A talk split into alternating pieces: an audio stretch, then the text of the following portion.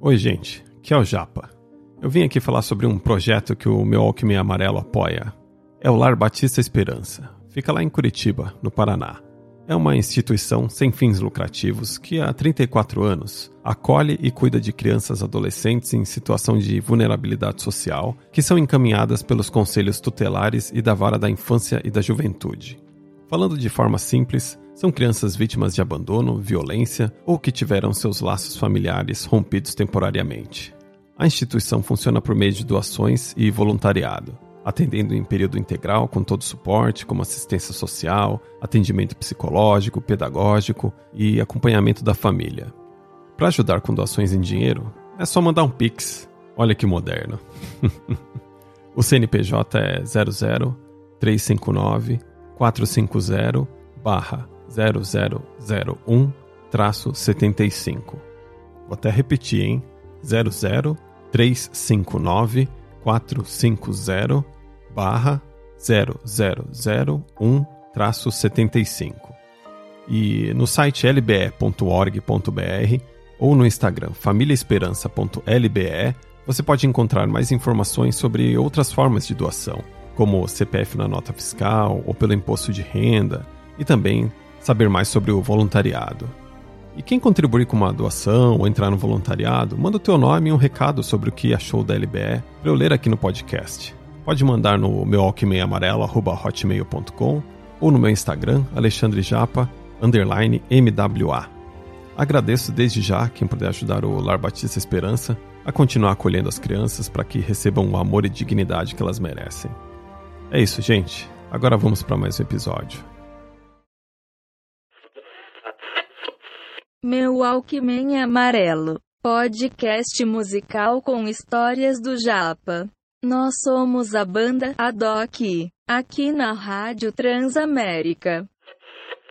Você é demais, é tão linda, não me deu opção. Você parou do meu lado, roubou meu coração.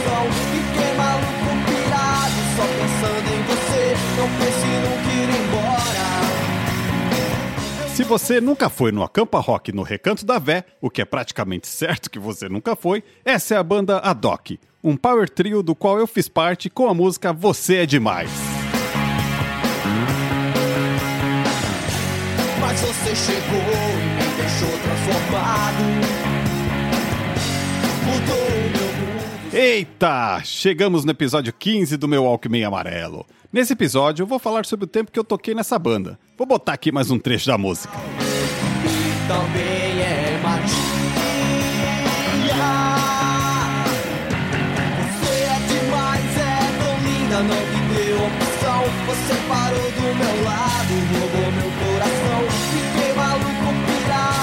pensando em você. Não ir embora.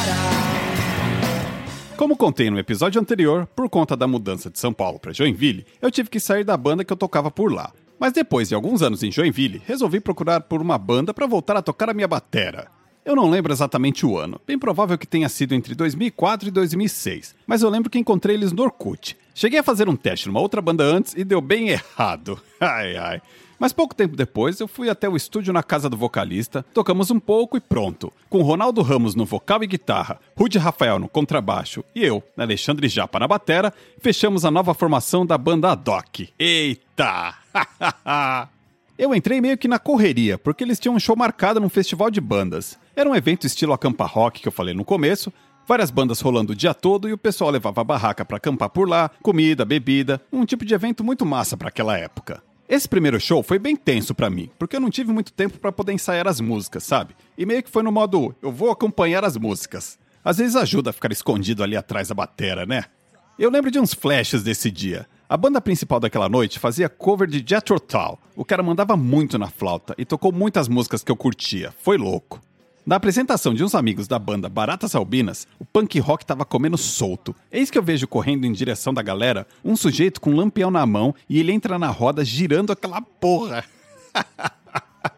Caraca, muita chance de dar merda, né? Mas pelo menos o tempo que eu fiquei olhando para aquilo só foi divertido e não tinha dado nenhum problema. Mas eu já não sei depois, né? E outra coisa, as bandas tinham direito a umas bebidas, mas na hora eu descobri que era só cerveja e não tinha refrigerante. Aí como eu não bebo, só me lasquei mesmo. Mas ali em diante, pegamos firme. A gente estava ensaiando praticamente duas vezes por semana e tocávamos em algum lugar, geralmente sábado ou domingo. Mas teve vezes que também foi sábado e domingo. Para uma banda com uma apresentação de uma hora e pouco, com apenas músicas próprias, eu fico de cara até hoje como a gente teve shows para fazer praticamente todo fim de semana. Naquele momento, o cenário underground de Joinville e região estava bem legal. Muitos festivais acontecendo e o Rude era responsável pelos contatos com os produtores para a gente entrar nos eventos. E tem uma parada muito interessante que foi acontecendo, porque a gente não era do grupo das bandas mais hypes ou populares, sabe? Por conta da gente subir no palco, fazer o nosso show com as nossas músicas e não fazer cover, isso meio que dificultou a conexão da galera com a banda. Mas com o tempo a galera começou a reconhecer o nosso som. Até porque se tinha uma banda ensaiada, era a gente. Tudo era muito redondinho durante o show todo e muito intenso também. E a galera reconhecia isso, seja das bandas amigas e também do público que assistia. E ver um cara do metal falar que curtia uma das nossas músicas, onde o trecho de uma letra era Ainda bate forte esse amor, foi ótimo. Nunca chegamos a estar ali no grupo das bandas queridinhas, mas olha, mesmo indo pela contramão, a gente conseguiu ter um espaço e ser uma banda com um certo respeito. Obviamente eu não lembro de todos os shows que a gente tocou, né? Mas eu tenho alguns destaques na minha memória. Tocamos num evento de motociclistas. Montaram um palco ali na frente da área da praça de alimentação. Lembro dessa vez por ser um evento que não era muito nosso público usual, não tinha molecada, sabe? Eram famílias com seus filhos e afins almoçando e a gente, os jovens ali, tocando músicas desconhecidas para eles. um clima diferente, mas foi legal. Um evento muito massa foi o Festival E-Rock, organizado pelo programa E-Rock da Rádio Desk, lá de Joinville. Esse programa segue no ar até hoje em dia, gostei muito de saber disso. Na edição que tocamos, estavam entre as atrações principais a banda Reino Funge, do meu queridíssimo batero Guinho, que vai participar da segunda temporada do meu Alckmin Amarelo, a banda Cratera, que tinha no comando do contrabaixo, eu vou até parafrasear ele, nada mais, nada menos do que Gastão Moreira. Sim, essa enciclopédia viva do rock, cara muito gente boa também. Junto com os queridos amigos Galinácio na guitarra, toca pra caraca esse sujeito, e a Tanira, destruindo no vocal. Banda boa demais. E fechando a noite, a banda Cachorro Grande, que nem preciso dizer nada, né? Eu lembro que eu pude assistir tudo bem de perto do palco, porque por fazer parte das bandas que tocaram, a gente tinha acesso na área mais VIP do evento. Olha que massa! O programa É Rock movimentou muito o cenário das bandas ali de Joinville naquele momento. Eles também organizavam o Pelada É Rock, um campeonato muito legal de futeba com as bandas. Joguei por dois anos. O primeiro foi bem fiasco. Mas no segundo ano, os amigos da banda Fevereiro da Silva me convidaram para ser goleiro do time deles. E assim joguei naquele ano pelo Mamicas Futebol Clube. Mas o time era muito foda e jogou muito naquela edição. Mas assim, eu lembro que o prêmio eram caixas de maracujá Joinville, uma bebida famosa ali da região. Mas como eu não bebo, né? Ah, de novo, deixa pra lá. Mas foi muito legal jogar. Mas ficaram sequelas no meu tornozelo que eu sinto até hoje. Ai, ai. Também tocamos duas vezes na Livrarias Curitiba, que ficava no Shopping Miller. Eu lembro que em uma das apresentações eu levei a minha bateria inteira pra lá. Meu, que trabalho. Eu lembro que foi uma turma de amigos do Rude. Foi ótimo ver aquele bando vestido todo de preto, todo roqueiro, entrando na livraria do shopping. Visivelmente foi um contraste. E a nossa música tocava nas rádios também, olha só que beleza. Pelo que eu lembro, era na Rádio Desk e também na Rádio Transamérica de Joinville. Lembro de ter participado de umas entrevistas e gravamos aquelas vinhetas que entravam no começo da música, sabe? Tipo, nós somos a banda Adoc, aqui na Transamérica. Que coisa mais pop, né? e aparecemos na TV também. Fomos duas vezes no programa Crash TV, que passava em um canal lá da NET em Florianópolis. O programa continua até hoje pelo YouTube, com formato diferente, mas segue com a Kaká no comando. Fomos também num programa da TV Cidade, que eu não lembro o nome, eu acho que era Sons da Gente, algo assim. Mas o que eu lembro é que o programa não tinha nada a ver com rock, e lá estávamos nós. Mas o ponto alto das participações de TV foi no SBT no programa Tribuna do Povo com Nilson Gonçalves. Era tipo um programa meio que estilo da Atena, sabe?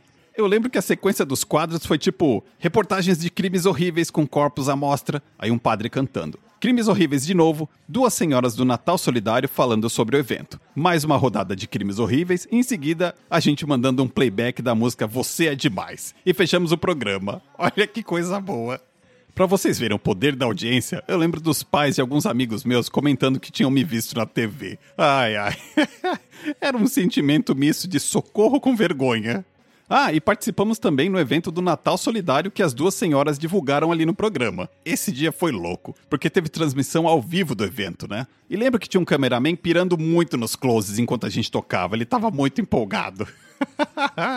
Mas infelizmente, esse universo de banda underground é algo que não rola dinheiro, né? Você faz por gostar muito mesmo. Mas num determinado momento, esse casamento chamado banda acaba se desgastando por N razões. Até eu tive ataque de pelanca. E olha que eu sou de boa, hein?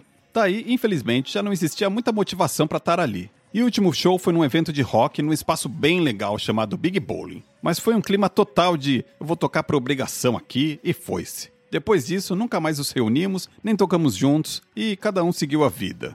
Quando eu tive a ideia de fazer um episódio sobre a banda, eu entrei em contato com eles novamente. Hoje, o baixista Rude é o Dr. Rude Rafael. Ele é advogado e atua na área e também tem um blog, ruderafael.blogspot.com. Caso queiram acessar, estejam preparados.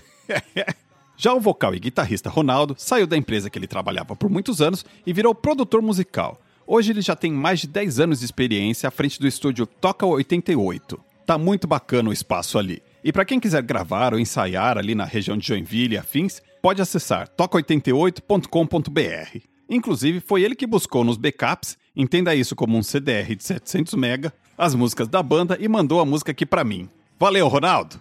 E eu, o Batera, tô aqui gravando podcast. É complicado quando a pessoa não estuda, né? Tá, mas zoeiras à parte, enfim. Hoje chegamos então ao final da primeira temporada do meu Walkman Amarelo. Uma jornada que começou com desgraça de pandemia, da onde surgiu uma ideia, que fez surgirem textos que inicialmente foram gravados de dentro de um guarda-roupa, pois o som ficava melhor ali. E que os amigos ouviram por WhatsApp, até que a minha digníssima gorda criou essa marca maravilhosa, eu ter um espaço novo para gravar os episódios, tudo isso ir pro Spotify. Spotify chama nós e chegar para vocês que embarcaram juntos comigo durante esses 15 episódios. Em breve vai começar a segunda temporada do meu Walkman Amarelo, que vai ter essa galera mais junto ainda comigo, contando agora as suas histórias. Será maravilhoso. E hoje não tem lado B, tá? Não porque não tem histórias, mas eu quero acabar esse episódio bem alto astral. Só uma coisinha antes que não é ruim. Mas depois de um show no bar do seu Rude ali no Glória, eu tava carregando as coisas de volta pro carro e quando entrei no bar de volta, dei de cara com o Rude sentado com duas moças no colo dele, uma de cada lado assim, sabe? E beijos quentes para todos os lados. Isso é vida de rockstar, hein? Eu